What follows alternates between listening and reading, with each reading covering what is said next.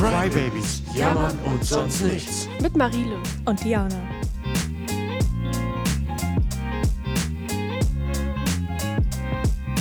Hallo und herzlich willkommen zu einer neuen Folge von den Crybabies. Wenn du etwas malst, vermitteln dir dann die Farben manchmal ein Gefühl oder ein Geschmack vielleicht? Schmeckst du manchmal Farben? es gab doch mal diesen, diesen Kerl bei Wetten das oder wo mit Thomas Gottschalk, der doch gesagt hat, er kann Farben schmecken. Kennst du den auch? Der konnte doch, man, hat- man hat ihm so Buntstifte gegeben und dann hat er die so ein bisschen, ange, bisschen angeleckt und dann konnte er Ach so, sagen, die- welche, welche Farbe. Farbe Aber das das war ja ein Betrüger. Das kam da ja am Ende raus.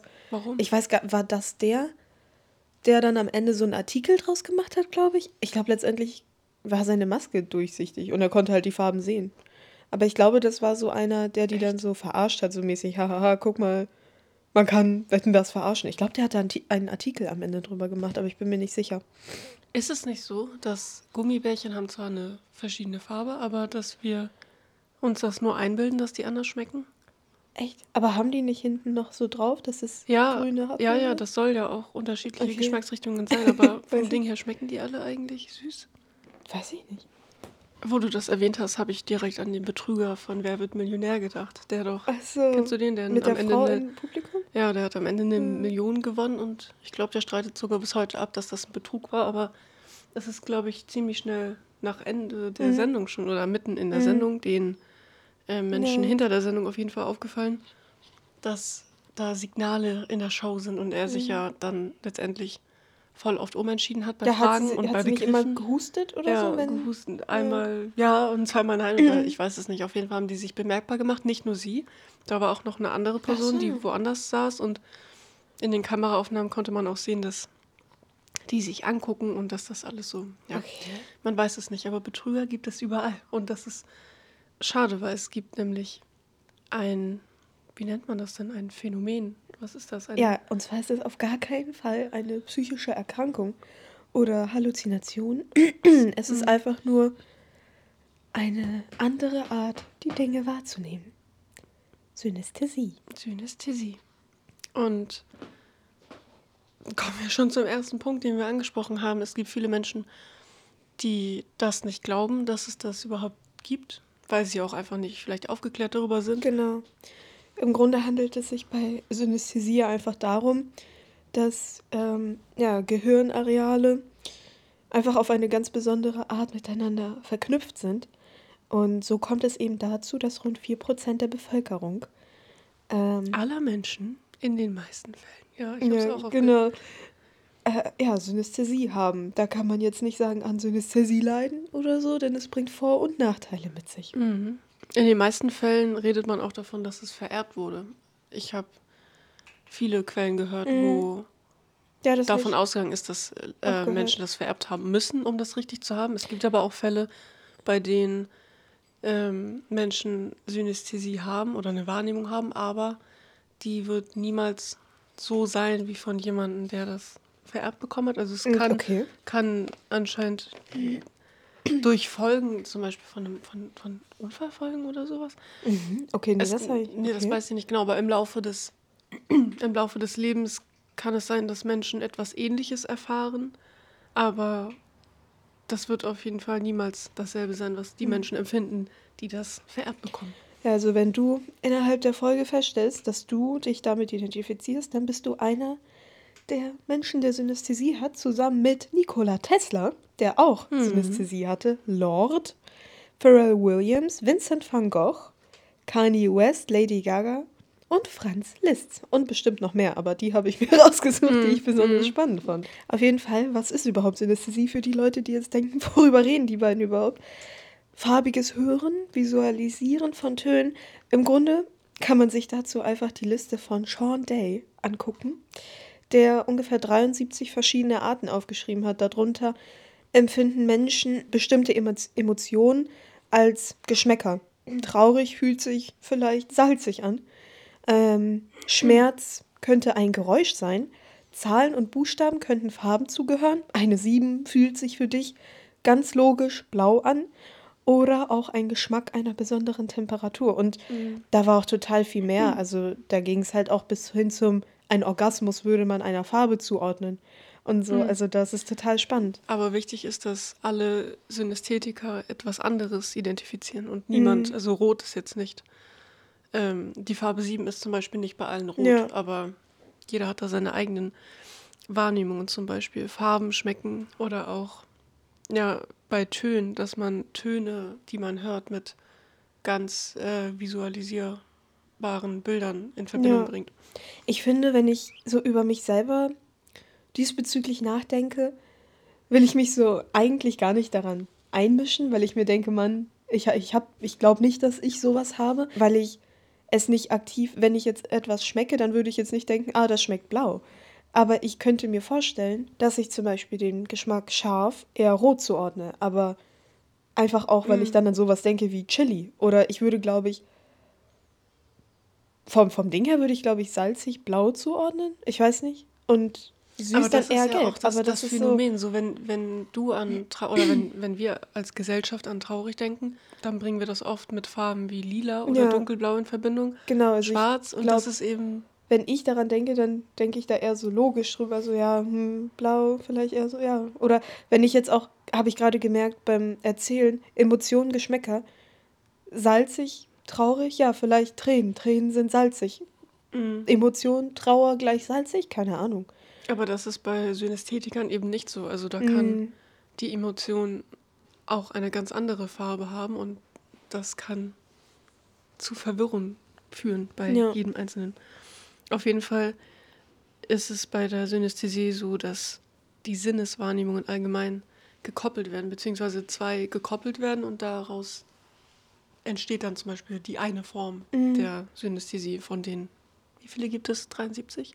Die Also aufgeschrieben Seite- wurden auf jeden auf, Fall. auf der Liste stehen 73. Ich glaube mittlerweile. Ich habe von über bestimmt- 80 Formen Okay, ge ja. gehört. Vielleicht hat auch nur Sean Day Mhm. eben 73 feststellen können.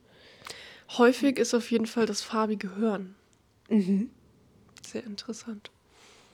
Ja, und im Grunde spricht man von, ähm, also wie das überhaupt entsteht, ist ja sowieso sehr willkürlich. Meistens, ja, können Menschen, die eben Synästhesie haben, das nicht auf Knopfdruck abrufen, sondern manchmal wird das auch durch Reize ausgelöst, was eben dadurch auch zu einem Nachteil führen könnte, wenn man auf einmal Zahlen bestimmten Geräuschen zuordnet oder so. Und dann, ja, kann man da manchmal gar nichts für, beziehungsweise kann man auch nicht sagen, ja, du schmeckst jetzt schmeckst du jetzt vielleicht rot und so, sondern es ist dann wirklich, es kommt willkürlich.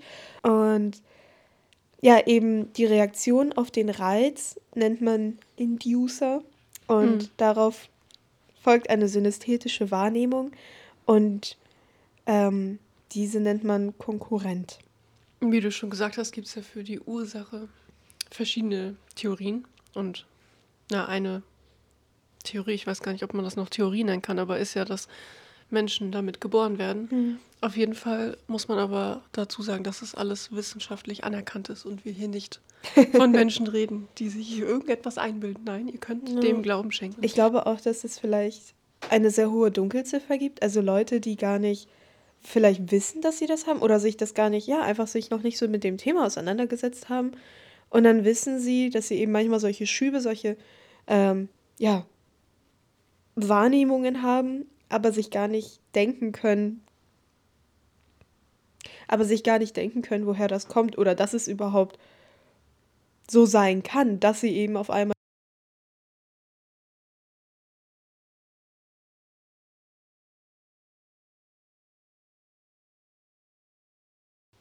Man kann sich auch ein Video anschauen, das können wir gerne unten verlinken, wo ganz viele Synästhetiker berichten, wie es ihnen damit geht, was sie so haben für Wahrnehmungen und äh, was sie sich wünschen. Und ein Wunsch, den, der mir in Erinnerung geblieben ist, ist auf jeden Fall, dass man in der Grundschule vielleicht schon anfangen sollte, aufzuklären und Kinder aufzuklären, weil viele Synästhetiker auch bemerkt haben, dass bei ihnen etwas anders ist, als sie die Schule besucht haben zum Beispiel und dann immer wieder Probleme hatten mit ähm, möglicherweise Zahlen Mhm. oder Farben und dann Töne damit verbunden haben oder anderes. Mir fällt gerade ein, es gibt doch diese Malbilder, wo man extra so eine kleine Farbpalette dazu kriegt und dann hat doch jede, jede Nein, Fläche eine. Zahl dazu eine Farbe. Ja, was das ist, wenn ist- das gar nicht passt? Ja, was ist, wenn das nicht passt? Ja, das ist Trigger. Ja, so, ich glaube echt. Weil man dann auf einmal die Eins rot ausmalt, obwohl sie für einen vielleicht gelb ist. So, weiß ich nicht. ja, ich glaube, niemand kann das richtig nachvollziehen, aber Nee. Es kann ja auch so weit gehen, dass zum Beispiel ähm, gibt es Menschen, die Namen auch mit Emotionen zum Beispiel verbinden, also wegen den Buchstaben. Mhm. Und dann kann es ja auch sein, dass man einen Namen mit Ekel verbindet und dann die Person automatisch ja dann, weil sie so heißt und man mit dem Namen in Berührung kommt, ja, eher meidet, obwohl das von, gar nicht an den Charaktereigenschaften oder an den Menschen selber liegt, sondern einfach Mhm. an den Wahrnehmungen. Das ist auf jeden Fall oft ein Nachteil, den das, der das mit sich bringt. Was ich auch ähm, gelesen habe, was auch ein häufiges Auftreten von Synästhesie ist, ist ähm, Sequenz und Raum. Das fand ich total spannend. Und zwar wer, wird da die Zeit gleichgestellt mit einer Position im inneren Auge. Also geradeaus ist 12 Uhr und vorm inneren Auge ist dann rechts 16 Uhr und links. Weißt du, wie ich meine? Nee, irgendwie denke ich gerade daran, wenn ich meine Augen rolle im Uhrzeigersinn, dann So. begegne ich ja jeder Uhrzeit. Nee, also dieses das? räumliche Denken ist dann so, hier jetzt rechts oben könnte Okay. 14 Uhr sein, hier könnte es 11 Uhr sein, so. Mhm. Ja, vom räumlichen her irgendwie. Ja, das fand ich auch, das fand ich auch total spannend irgendwie. Das konnte ich mir auch erstmal gar nicht vorstellen. Auf jeden Fall gibt es aber Merkmale, die äh, solchen ja, Personen zugeordnet wurden.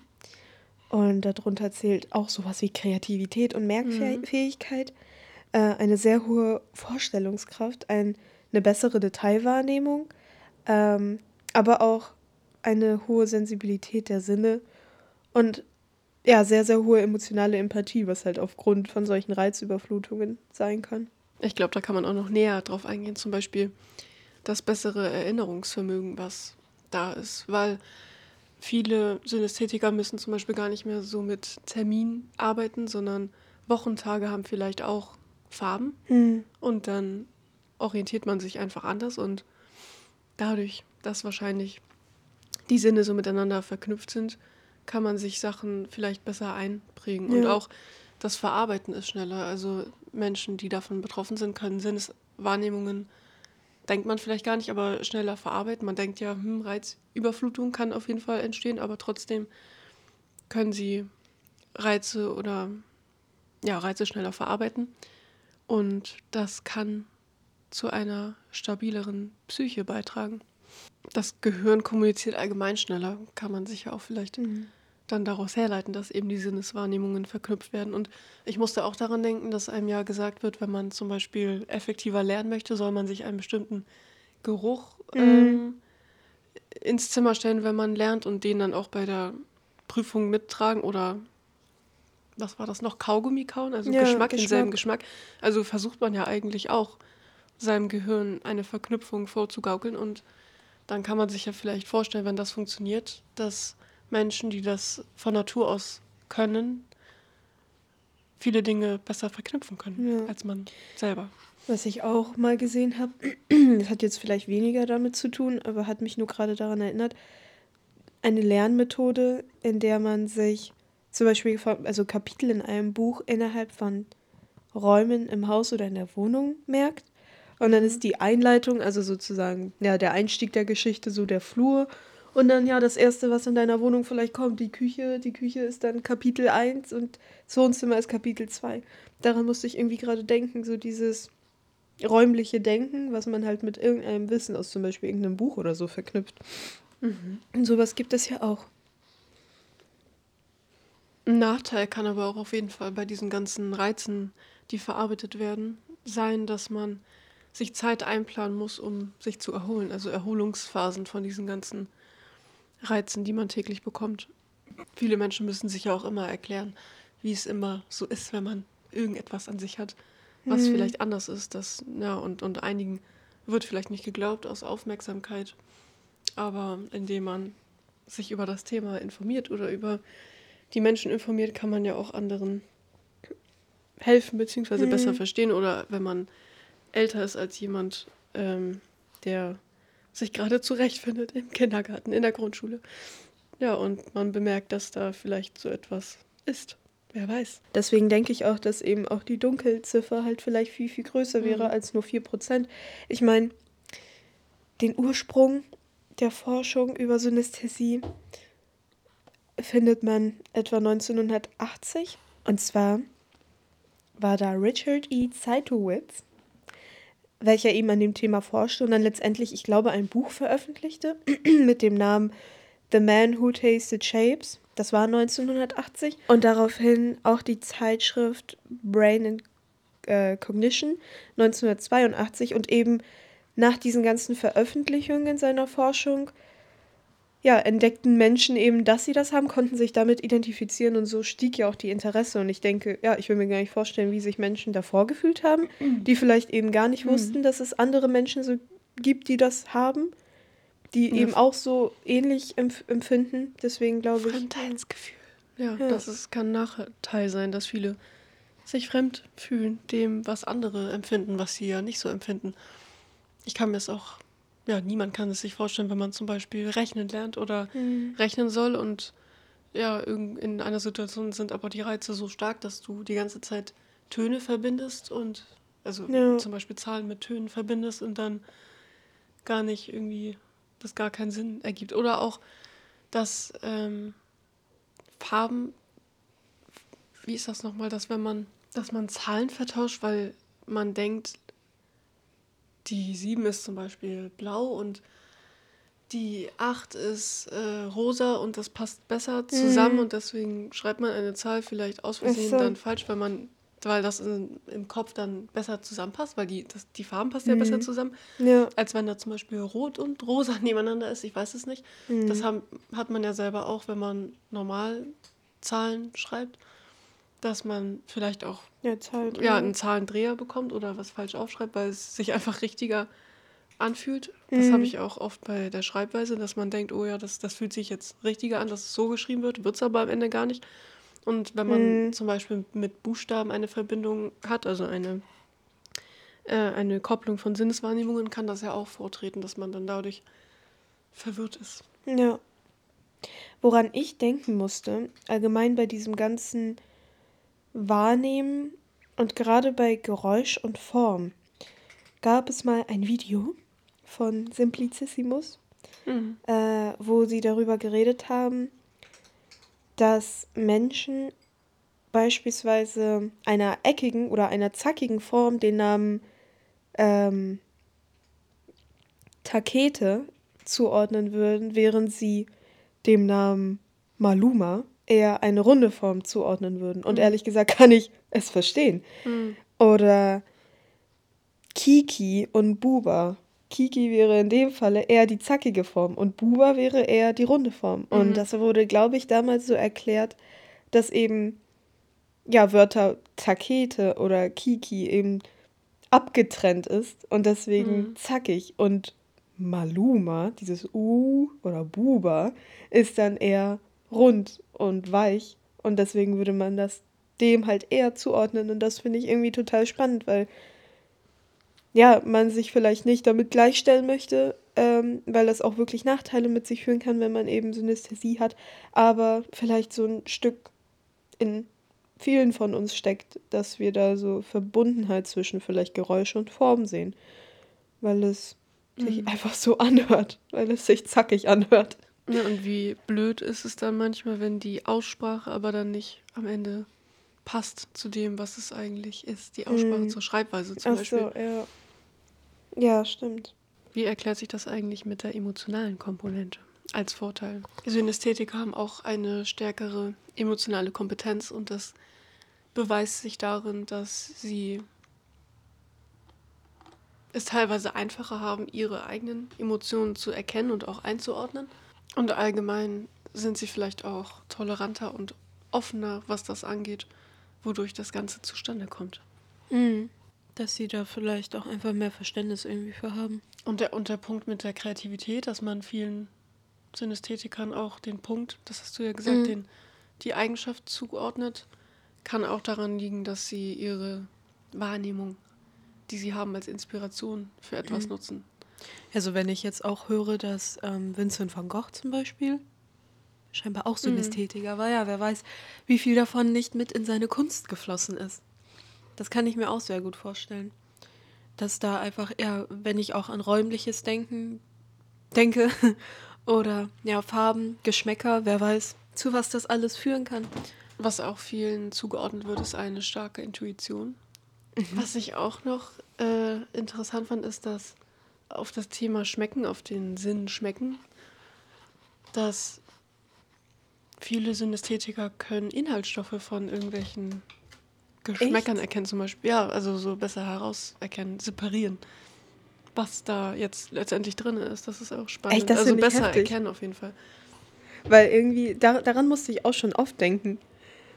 Allgemein, wenn man so Kochsendungen guckt oder ja, ich bin auch privat ein sehr großer Fan von dem großen Backen. Mhm. Und wenn ich dann da die Jury sehe und wie sie dann irgendeinen Kuchen abschmecken und dann sagen, oh, die Kirschnote da drin. Ich verstehe ja so diesen, Hau- wenn ich einen Ki- Kirschkuchen backe, dann ist er für mich eben ein Kirschkuchen und dann schmeckt er idealerweise nach Kirsche. Aber sobald es dazu kommt, dass da, was weiß ich, Zitrone, Vanille ganz leicht mit eingearbeitet ist und mir dann Leute kommen, oder ja, ich dann im Fernsehen sehe, oh, da schmecke ich die Vanillenote raus oder nicht, kann ich das manchmal gar nicht fassen, weil ich mir denke, Mhm. also wenn ich, ich meine, man kann das ja auch nicht vergleichen mit einem gekauf, gekauften Zitronenkuchen, aber wenn ich jetzt einen Zitronenkuchen kaufe, dann schmecke ich da nicht unbedingt, was weiß ich, den Mohn raus. Mhm. Das sei denn, ich sehe ihn.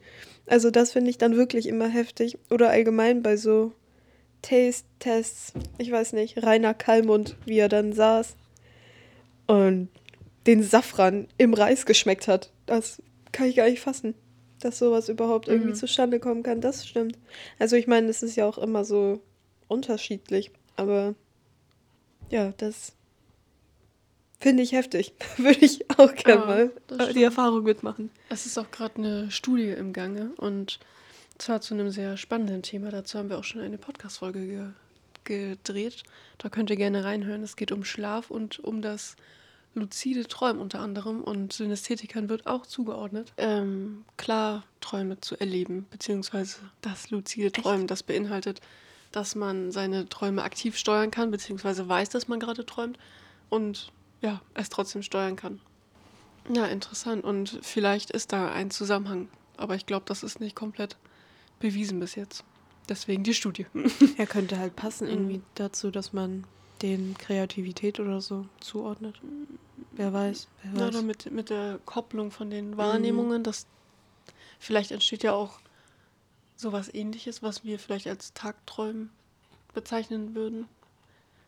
Aber dieses Tagträumen, das ist ja oft Halt mit diesen Bildern sehen, dass das so ist wie luzides Mhm. Träumen. Ich bin mir da nicht Ja, aber ich irgendwie muss ich einfach nur daran denken, dass so Tagträumen oder so dieses sich verlieren allgemein oft zugeordnet wird. Also auch ja Menschen mit beispielsweise ADHS, die auch oft in Tagträume verfallen sollten. Mhm. Also dass es ja scheinbar etwas weit verbreitet ist, dass man da irgendwie so ein ja sich besonders drin auslässt. Ja, ist auf jeden Fall spannend. Also wie man hört, gibt es ja viele, viele Vorteile und viele Nachteile. Und am besten ist es ja immer noch von den Betroffenen selber zu hören. Betroffen hört sich immer so betroffen an. Ja, betroffen. mm. Das ist vielleicht ein blödes Wort dafür.